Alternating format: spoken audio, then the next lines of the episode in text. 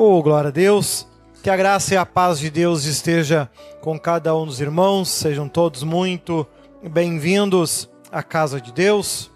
Vamos antes de ler a palavra do Senhor, fazermos uma oração. Fecha os olhos, oramos, falamos com Deus. Altíssimo Deus e amado Pai, é com imensa alegria que mais uma vez nos colocamos à tua presença, para que a tua graça e o teu espírito venham estar vivo no nosso coração e na nossa vida Vivo de tal forma, ó Deus, que ao olhar para cada um de nós, ó Senhor, tu vai nos proteger, nos guardar, nos livrar de todo mal, pois enxergas em nosso coração que não estamos rejeitando a ti, não estamos rejeitando a tua palavra, não estamos rejeitando as tuas ordens e ensinamentos, mas a estamos absorvendo, aprendendo e guardando com todo o nosso coração Graças te damos por mais essa oportunidade e assim nos colocamos em nome do Pai, do Filho e do Espírito Santo de Deus. Amém? Abra sua Bíblia no livro de Tito, capítulo 1. Vamos começar mais um livro. Já estamos indo rumo a concluir a sexta temporada da série Atitudes. Falta apenas aqui o, o livro de título, que é bem pequeno, e depois o livro de Filemão. Tito capítulo 1 e versículo 1, assim a gente vai completar os ensinamentos do apóstolo Paulo. Né? Tem todos os episódios aí, tanto em vídeo no meu canal no YouTube, Bispo Leandro Leão, quanto aí no Spotify, Bispo Leandro Leão, também tem aí todos os episódios. Né?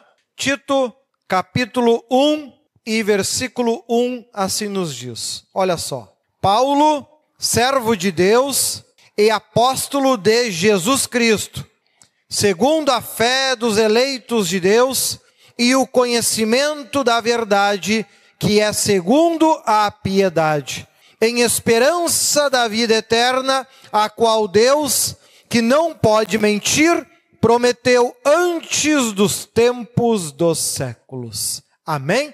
Os irmãos podem sentar. Glória a Deus. Oh, glória a Deus. Olha só então. Volta lá no versículo 1, por favor. Isso. Vamos aqui pouco a pouco ir compreendendo então os ensinamentos que o apóstolo Paulo trouxe para Tito. Né? Olha só então. Versículo 1. Paulo se apresentando, como é habitual em grande parte dos seus livros. Paulo, servo de Deus e apóstolo de Jesus Cristo para levar os eleitos de Deus à fé e ao conhecimento da verdade que conduz à piedade. Então, observe que o objetivo de Paulo em cada um dos seus ensinamentos, em cada uma das suas palavras, em cada um dos seus alertas, é justamente nos aprimorar, é justamente nos moldar para que nós venhamos, primeiro, conhecer a verdade. Só pode ser liberto se conhecer a verdade. Não há como Deus te transformar, não há como Deus te moldar, não há como Deus mudar a tua forma de pensar, mudar a tua forma de agir, mudar a tua forma de se comportar, te libertar de vícios, se não houver primeiro conhecimento. E esse conhecimento, ele tem que vir à luz que conduz à piedade, ele tem que te tornar uma pessoa melhor. Eu vou conhecer para me tornar uma pessoa melhor. Em outras palavras, eu preciso mudar. Nós podemos sim escolher ouvir a verdade e continuar do mesmo jeito, da mesma forma. A Bíblia não pode te impor nada é uma escolha, tudo deve ser feito por escolha. Ninguém está dizendo que é fácil, mas é possível quando a gente quer. Tudo é difícil para aquele que não quer fazer. Tudo é possível aquele que quer fazer. E aqui o apóstolo Paulo ele vem e diz a Tito, Tito, o objetivo da minha mensagem, da minha pregação é trazer conhecimento e conduzir as pessoas a serem melhores, serem diferentes, mudarem na sua forma de agir, de pensar, de se comportar, aqueles a quem Deus escolheu né, para levar os eleitos de Deus à fé, ao conhecimento da verdade que conduz à piedade. De todas as características e qualidades que a gente aprende a ter, certamente a fé é a mais difícil de todas elas de conquistar. Porque a fé é a certeza daquilo que se espera sem ver. Eu não vejo as coisas melhorarem, eu creio que ela vai melhorar.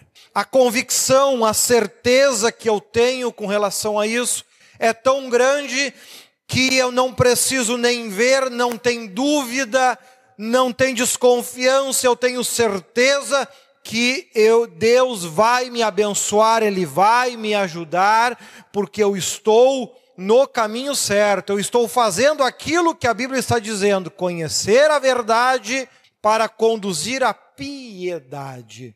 Olha o versículo 2: fé e conhecimento que se fundamentam na esperança da vida eterna, a qual o Deus que não mente prometeu antes dos tempos eternos, antes de tudo existir, antes de tudo acontecer.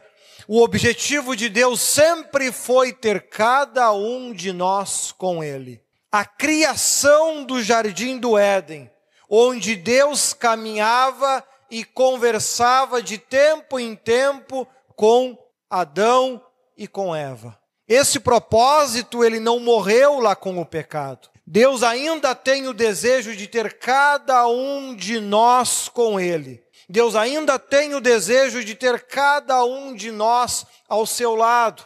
A fé e o conhecimento, crer em Deus, conhecer a Bíblia, quem sabe, de capa a capa, de ponta a ponta, versículo por versículo, texto por texto. E mesmo que você tenha fé, capacidade de mover coisas do lugar sem nelas tocar, que você tenha um amor incrível por todas as pessoas. Se isso não está te levando para obter a salvação, é tudo em vão, é tudo inútil. De nada adianta conquistar todas estas coisas se a minha forma de agir e de pensar não está tendo como propósito realmente um dia morar com Deus. Mas como pode alguém que ama tanto assim que alcança uma autoridade de mover até coisas do lugar apenas ordenando não ser salvo. Amados, quem faz o curso de obreiros comigo aprende com muito mais detalhes que eu não conseguiria aqui descrever todos eles.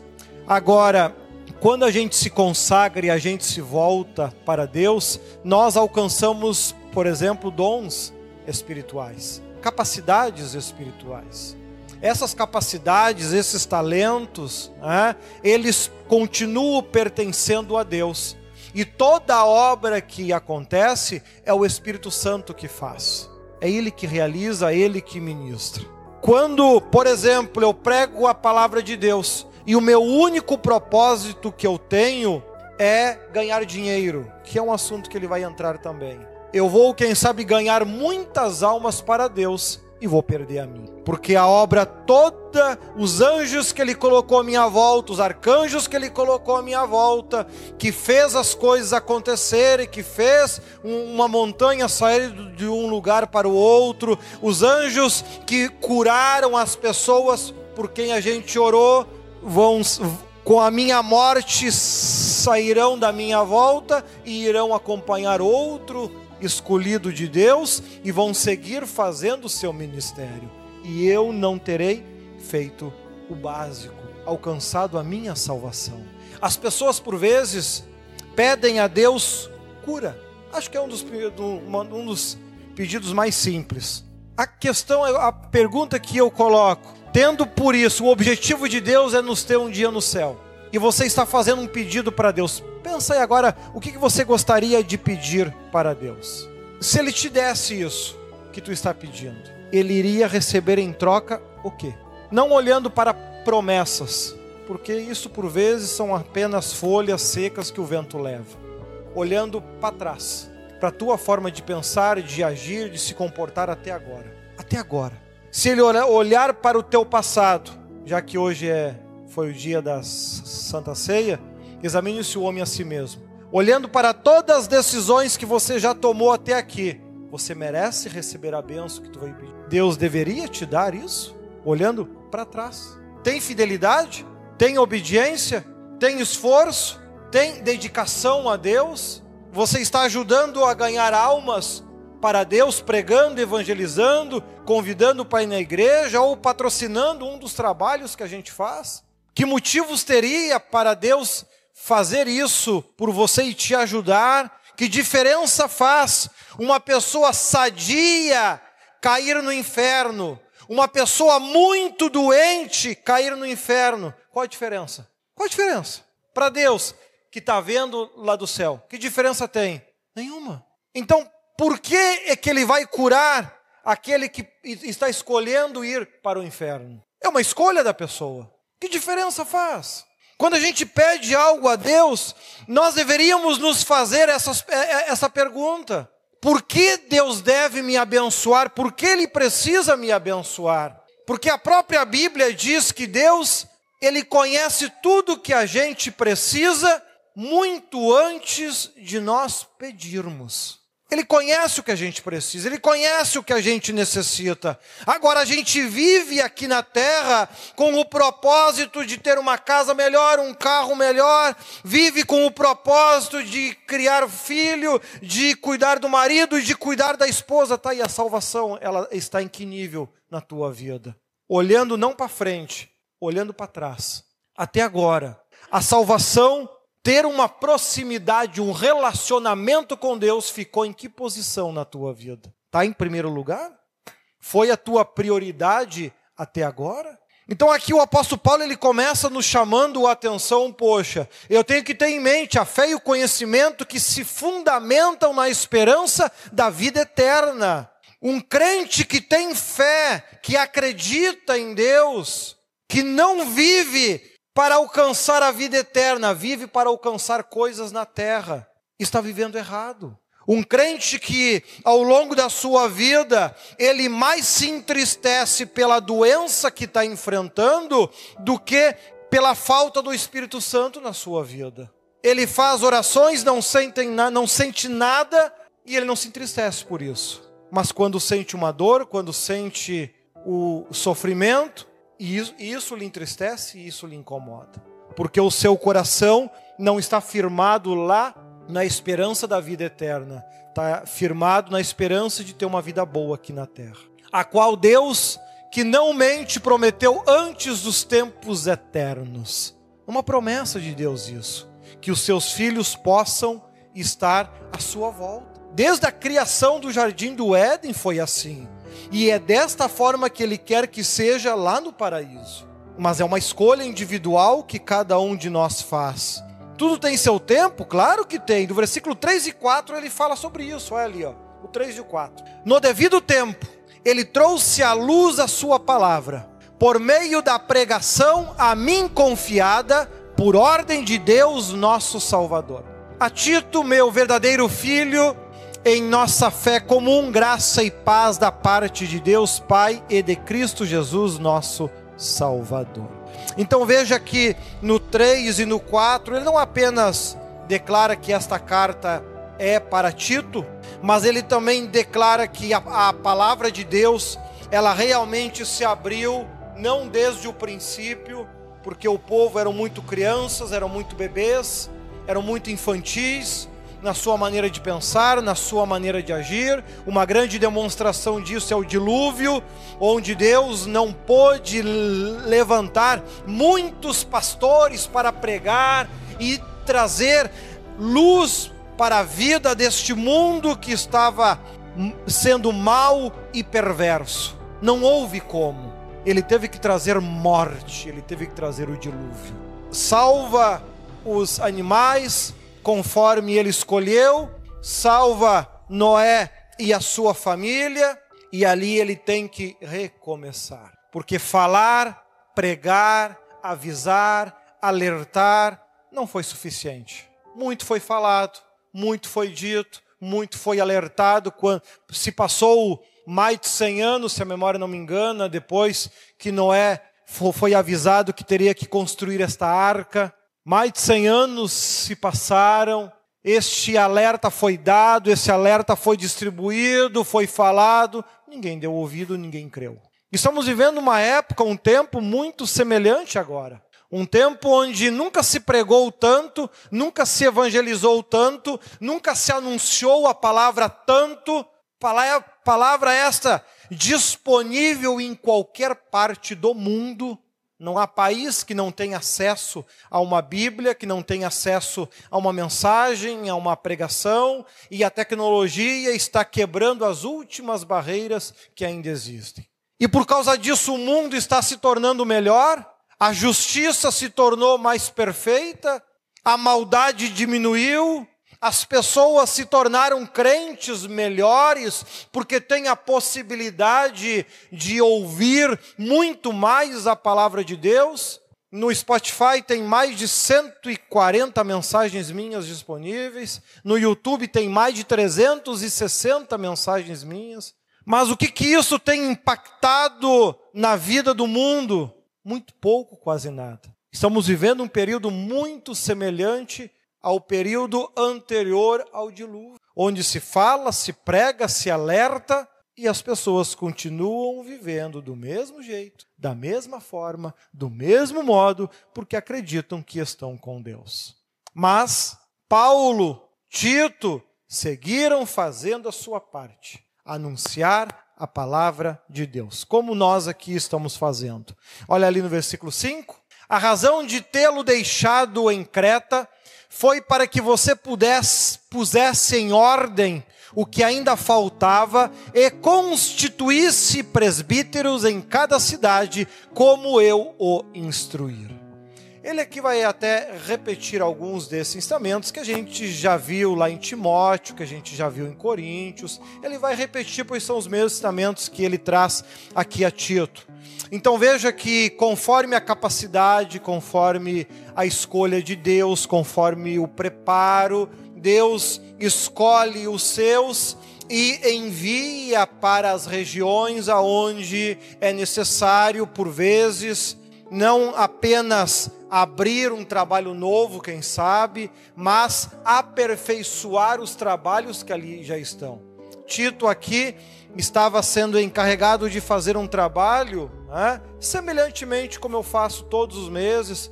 Vou a Bento Gonçalves, vou a Veranópolis, vou a Guaporé, e lá levo o conhecimento, uma profundidade muito maior para ajudar e aperfeiçoar aquilo que eles já sabem, para que compreendam de forma muito mais profunda e não apenas superficial. Né? Trabalho que aqui Tito estava sendo enviado por Paulo para fazer. Olha ali então, versículos 6 ao 9, ele vai falar agora as qualidades que pessoas de nível de autoridade, presbítero, pastor, bispo. Quais qualidades eles devem possuir? Olha só. É preciso que o presbítero seja irrepreensível, marido de uma só mulher, que tenha filhos crentes que não sejam acusados de libertinagem ou de insubmissão. Filho desobediente, né? Por ser encarregado da obra de Deus, é necessário que o bispo seja irrepreensível, não orgulhoso, não briguento, não apegado ao vinho, não violento, nem ávido por lucro desonesto. Ao contrário, é preciso que ele seja hospitaleiro, amigo do bem, sensato, justo, consagrado, tenha domínio próprio e apegue-se firmemente à mensagem fiel, da maneira pela qual foi ensinada para que seja capaz de encorajar outros pela sã doutrina e de refutar os que se opõem a ela. Então veja que são características que aqueles que vão assumir como líder, eles passam não apenas não mais a ter o direito de quem sabe um dia ser assim, ele é obrigado a ser assim. Quando a gente decide fazer um trabalho para Deus, uma obra para Deus, nós estamos abrindo mão dos, das escolhas do nosso coração para fazer as escolhas que Deus deseja e do jeito que Ele quer. Não vou falar aquilo que me dá vontade, vou falar aquilo que eu sei que Deus gostaria que eu falasse. Por vezes dá vontade de xingar? Dá, mas eu sei que Ele não faria, então não devo fazer também. Dá vontade de falar umas verdades? Dá, mas Ele sabe, mas eu sei que Ele não faria, então não devo fazer também. Eu deixo de agir e de pensar como alguém puramente humano, com erros, com falhas, com defeitos, e passo a ter que agir ou me esforçar muito para isso, para aplicar estas qualidades de forma tal que possa ajudar outras pessoas a também desejarem se aproximar de Deus, mas também se opõem aqueles que não querem servir a Deus, que não querem viver da forma que Deus quer, da forma que Deus deseja. Se opomos então a essas pessoas. Olha que ele continua falando no versículo 10, pessoas vindas de outras religiões, pois há muitos insubordinados que não passam de faladores e enganadores especialmente os do grupo da circuncisão. Aqueles que ainda querem guardar a lei de Moisés, né? Guarda o sábado porque é santo, faz a circuncisão porque é santa, entende? Quer viver lá no tempo da lei e com isso abre mão do Espírito Santo, na sua igreja não tem os dons, não tem o agir do Espírito Santo, ou seja, vivem como se aquilo fosse a verdade, na verdade vão de casa em casa, de porta em porta, apenas enganando cada vez mais, enganando cada vez mais, enganando cada vez mais. Vai chegar um dia de prestar conta para Deus por isso. E nós temos que tomar cuidado para não nos deixar levar por estes, né? Que acreditam em outras religiões ou pelos faladores, né? Sempre que as pessoas desejarem falar mal de ti, elas sempre vão encontrar defeitos. Sempre. Agora que o apóstolo Paulo está ensinando aqui Tito não dá bola, a gente poderia colocar de outra forma para você compreender melhor. Falar de mim é fácil, o difícil é ser eu. Ou seja, então nós temos que ter em mente isso. A tua convicção com relação a Deus e com relação à tua fé deve estar baseada e firmada lá em Deus, lá na esperança da salvação, e não daqueles que falam mal de mim, não daqueles que falam mal do bispo José, porque o que vai acontecer, os que falam mal de nós amanhã, depois, pode passar o tempo que for, vão estar tudo na cova, e nós aqui dando risada, comendo churrasco. Por quê? Porque plantar o mal e colher o mal. Com Paulo não foi diferente, com Tito não foi diferente, hoje não é diferente, é o que vai acontecer. E o importante é que nós possamos continuar firmados no mesmo objetivo, nos apegarmos a alcançar a salvação, nos opor àqueles que não desejam seguir a verdade, que querem seguir o seu próprio coração, o seu próprio pensamento. Não, tu quer viver o teu jeito, vai Agora eu vou ficar do mesmo jeito, da mesma forma. Né? Nós temos que cuidar para não nos deixar levar por isso. Lá no versículo 11, ele torna, ele está trabalhando bastante em Tito, características principais que Tito ele não deveria cometer, erros que ele não poderia cometer ao longo do seu ministério. Desde o começo ele está dizendo, Tito, o teu objetivo tem que ser entrar no céu um dia salvo. Esse é o teu objetivo, essa é a tua meta.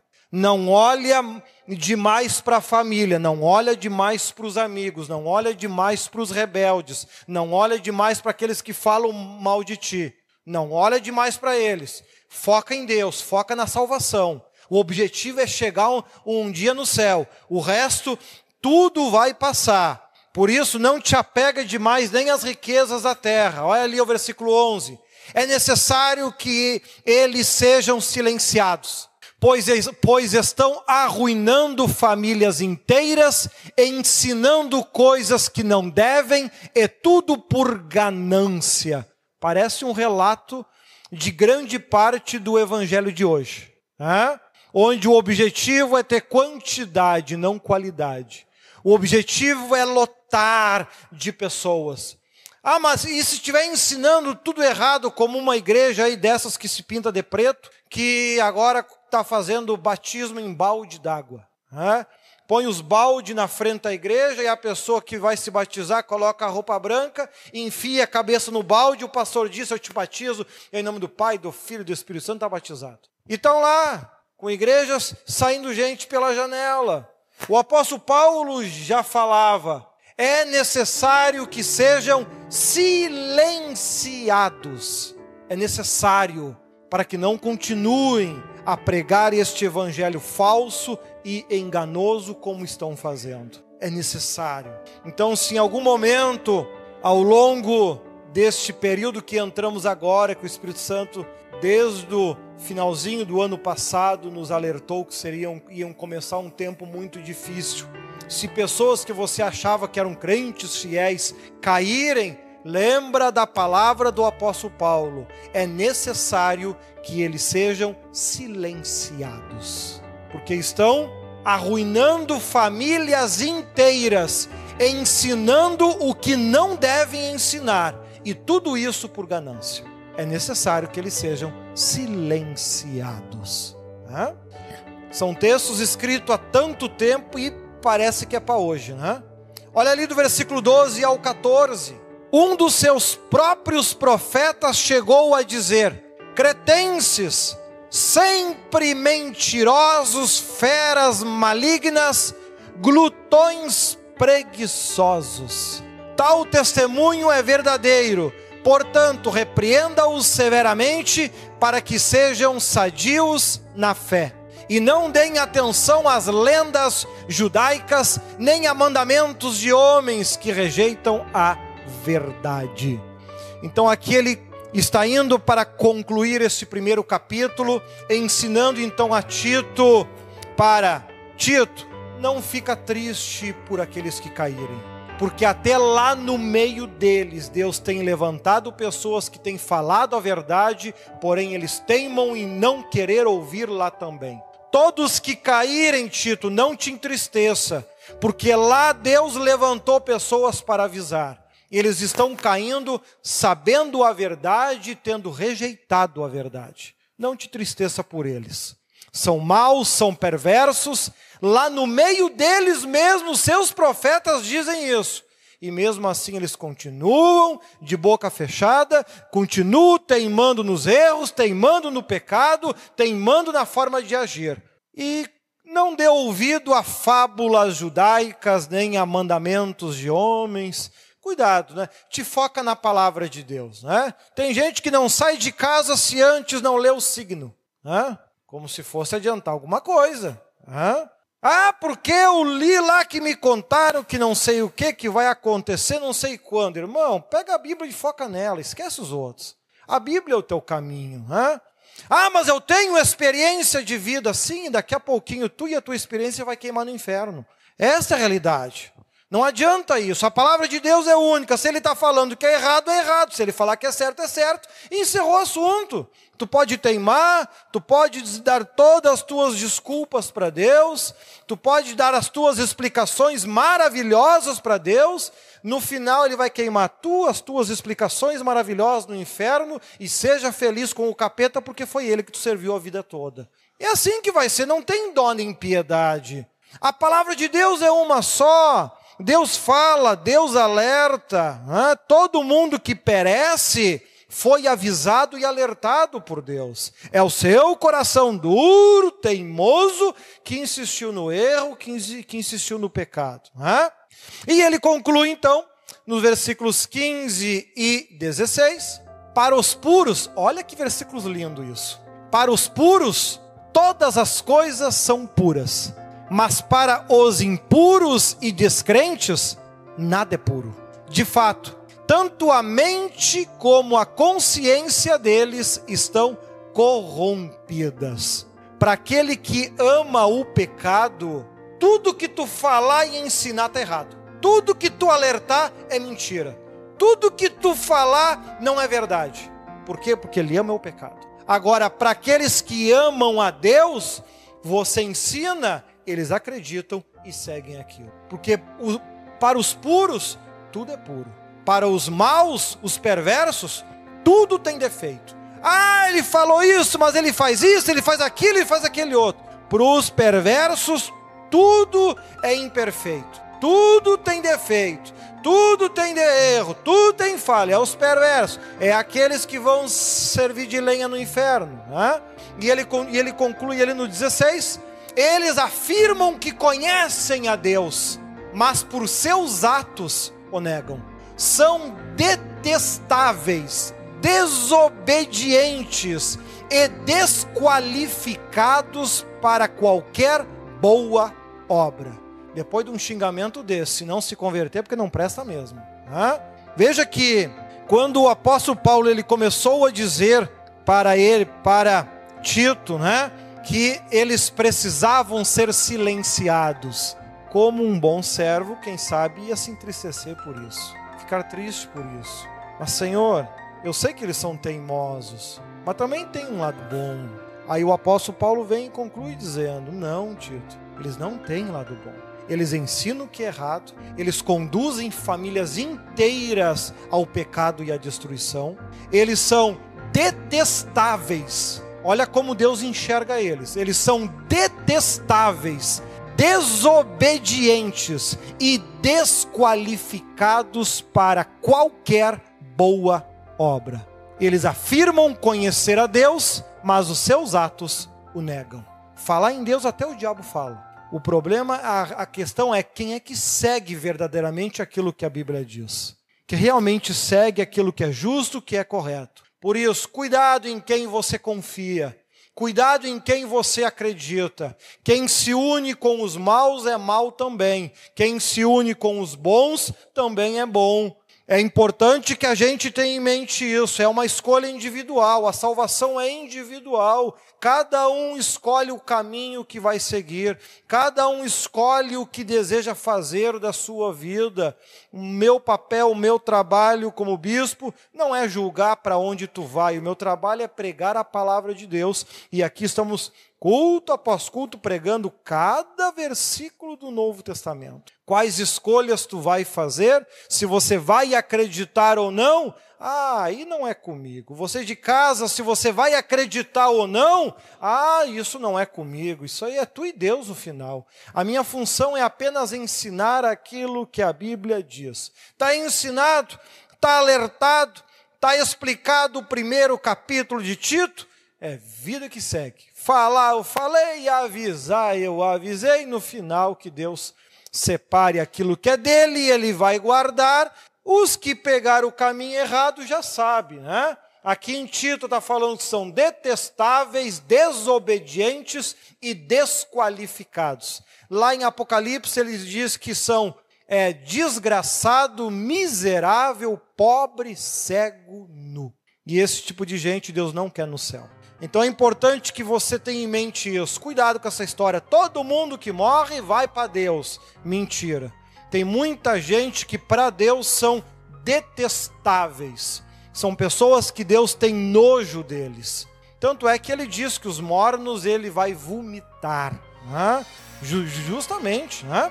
O morno é aquele que conhece, mas vive da forma que acha melhor, acredita naquilo que acha melhor, porque é o que lhe faz feliz. Cuidado com felicidade na terra. A maior, par, a maior parte da felicidade na terra é criada por Satanás para te conduzir ao inferno. Cuidado com isso. Te agarra com Deus, te apega com Deus e deixa Ele fazer o, o que é certo. Viva para, com o propósito de um dia chegar no céu. A salvação é individual. Amém?